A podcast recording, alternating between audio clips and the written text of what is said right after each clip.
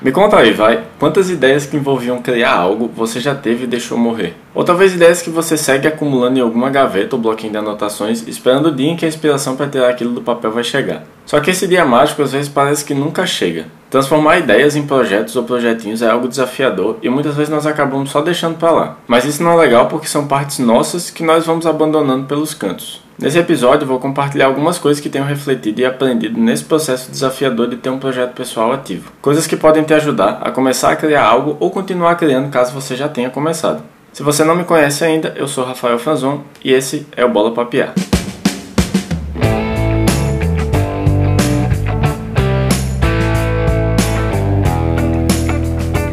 Como uma forma de celebrar o décimo episódio desse podcast, eu resolvi falar um pouco sobre essa coisa dos projetos pessoais. No dia 31 de outubro de 2020, eu coloquei no ar o primeiro episódio do Bola Papiar. E o que eu sentia era um misto de alegria e dúvida. Alegria porque eu estava conseguindo colocar no mundo uma ideia, eu estava conseguindo realmente tirar aquilo do papel. E isso era muito simbólico para mim porque eu já tive dezenas de outras ideias que poderiam ter virado projetos pessoais, mas a grande maioria delas nunca deixou de ser apenas uma ideia.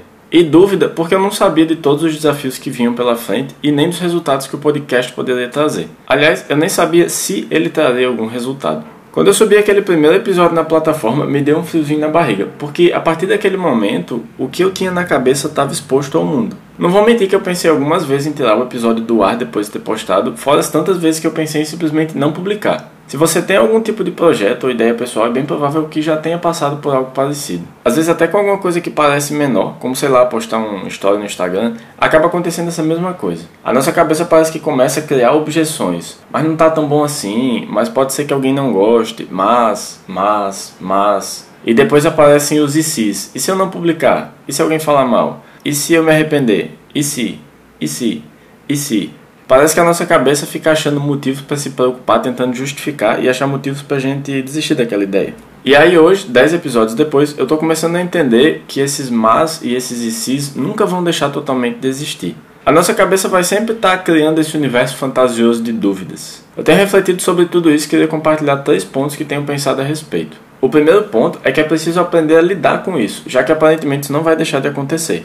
Não sei você, mas eu já deixei muitas ideias na gaveta por causa desses mas e esses e se's. E isso é muito ruim, porque nada mais é do que a sua própria mente te sabotando. É preciso tentar diminuir cada vez mais a importância que essas questões têm sobre a nossa vontade de construir um projeto ou uma ideia. E para fazer isso, o que eu tenho testado que funciona melhor, pelo menos para mim, é simplesmente fazer e colocar no mundo sem olhar para trás. Isso tem muito a ver também com o enquanto nosso perfeccionismo. Em especial quando o assunto é projeto pessoal, a gente muitas vezes quer que aquilo saia do forno com a melhor forma possível. Então a gente acaba passando muito tempo planejando, replanejando, ajustando, pensando no que pode ser melhorado, calculando os possíveis erros e muitas vezes antes mesmo de começar a criar efetivamente. Eu acho que esse processo de replanejar, ajustar e melhorar é muito importante, mas é melhor que isso seja feito quando o projeto já estiver rodando no mundo. Ninguém faz um bolo perfeito na primeira tentativa e ninguém vira confeiteiro ou confeiteira só planejando e estudando como fazer um bolo sem colocar nada no forno. É preciso aceitar que o projeto não vai nascer perfeito e que ele vai sofrer mudanças e alterações no meio do caminho, ao passo que você for estudando e aprendendo mais coisas relacionadas. A magia do negócio é que quanto mais você faz aquilo, mais fácil vai ficar de fazer, mais possibilidades você vai conseguir ver e mais você vai conseguir se desenvolver e desenvolver o projeto.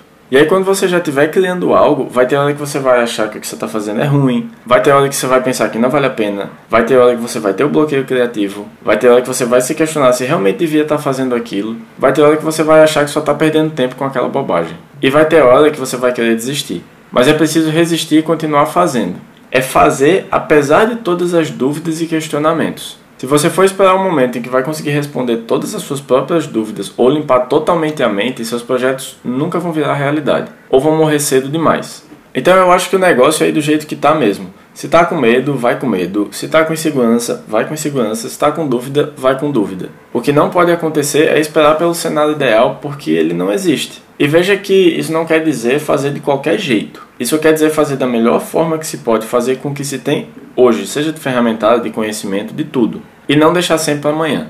E a segunda coisa que eu tenho refletido sobre isso é que na maioria das vezes esses mas e cis não passam de coisas da nossa própria cabeça. Eu não vou mentir que eu tinha receio do que as pessoas iriam achar desse podcast, se iriam gostar. E quando eu divulguei ele pela primeira vez, muita gente veio falar comigo dizendo que tinha adorado. Eu recebi vários feedbacks positivos e eu sempre fiquei surpreso com isso. Tipo, caraca, velho, a galera tá curtindo mesmo, sério, que massa. Inclusive, eu sou muito grato a todo mundo que tirou um tempinho para falar comigo sobre o que tava achando e a todo mundo que ajudou a divulgar esse trabalho. Vocês são demais. E o que eu queria deixar para você com isso é que essa ruma de inseguranças e dúvidas que você pode estar enfrentando, ou já tem enfrentado, ou que você pode vir a enfrentar no futuro, na maioria das vezes são coisas mais da sua cabeça. Quando você colocar aquela sua ideia no mundo, você pode se surpreender com os efeitos positivos e os resultados. E se algum dia você receber algum feedback negativo ou alguma coisa desse tipo, o famoso comentário do hater, tenha sempre em mente todos os feedbacks positivos que você já recebeu até ali. Não fique apegado a um ou outro comentário negativo. E se mesmo assim aquele comentário ruim ecoar forte demais, lembre-se do seu propósito em estar fazendo aquilo. Isso aqui é o terceiro ponto que eu tenho refletido sobre esses mas e sis. Ter um propósito, um objetivo com aquele projeto vai te ajudar a estar sempre ancorado a uma ideia maior. Isso vai te ajudar tanto a lidar com possíveis comentários negativos quanto a seguir se esforçando e criando. O meu propósito com esse podcast é trazer coisas que eu vivo no meu dia a dia, reflexões que eu tenho tido, coisas que eu tenho tentado e que eu acredito que podem de alguma forma ajudar outras pessoas. Então, por exemplo, quando eu começo a me questionar se eu deveria subir aquele episódio que eu acabei de gravar para a internet, eu lembro que pode ser que eu tenha falado ali algo que ajude alguém. E se eu souber que pelo menos uma pessoa foi impactada positivamente pelas ideias que eu trouxe naquele episódio, para mim já vai ter valido a pena. E aí, bem, dito tudo isso, eu queria lembrar que você também ganha muito em ter um projeto pessoal em andamento. Os motivos para isso são até parecidos com as vantagens de começar e perseguir um sonho que eu falei no episódio anterior. Ter um projeto pessoal é uma das melhores formas de se conhecer melhor. Você vai enfrentar seus próprios desafios no processo, vai perceber coisas que você sabe fazer bem, coisas que você não sabe fazer tão bem assim, coisas que você tem facilidade em aprender e outras que você tem muita dificuldade. Vai conseguir entender o que mais te trava, quais são os aspectos da criação que são mais desafiadores para você. E claro, nisso tudo você vai acabar se desenvolvendo um bocado, aprendendo um monte de coisas novas e aperfeiçoando coisas que você já sabe.